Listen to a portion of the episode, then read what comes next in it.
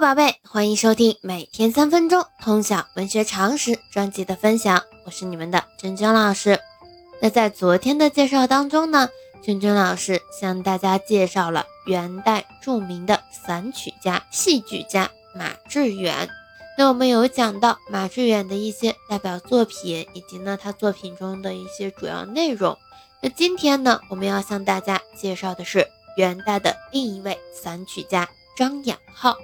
那我们现在就开始今天的分享吧。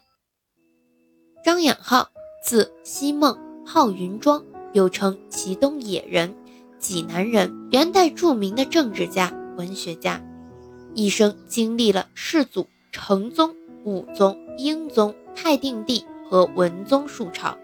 他是元代重要的政治文化人物，其个人品行、政事文章皆为当代及后世称扬。是元代名臣之一，与元明善、曹元用并称为三俊。张养浩是元代散曲的代表作家之一，散曲创作奠定了他在中国文学史上的不朽地位。他的散曲集结为《云庄闲居自是小乐府》，简称《云庄乐府》，共收录他的散曲作品一百五十多首。张养浩宽广的艺术视野。丰富的创作题材决定了他的作品不可能以婉约缠绵为主。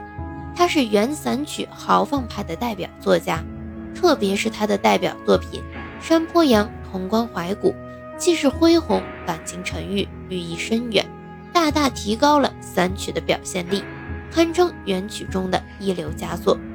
作者在大部分散曲中表现的勤政爱民、兼善天下的人道精神、立世思想。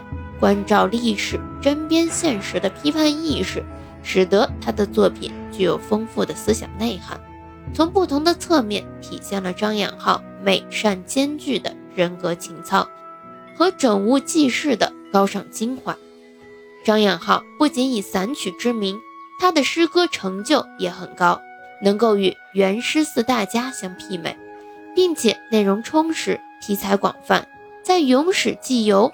反映现实政治、民生疾苦方面都有上乘之作，而且语言优美成熟，特别善于写景抒情，具有很强的表现力。其散文也风貌独特，题材繁多。在他长期的政治生涯中，他结合实际写的很多政论文，大都有感而发，论述精辟，条理清晰，不但在当时起到了积极作用，对我们今天的政治。经济生活各方面也能起到积极的借鉴作用。张养浩的诗文晚年编定为《归田类稿》四十卷，今存二十四卷，收录于《四库全书》中。他的政论集名《三世忠告》，包括《牧民忠告》《丰县忠告》《庙堂忠告》。他还曾有一部词集。江湖长短句，可惜今天已经失散。那我们教材当中选入的就是《山坡羊·潼关怀古》这一首三曲，同学们了解一下就 OK 了。那我们今天呢，给大家介绍的第一个人就到这里，我们稍后见。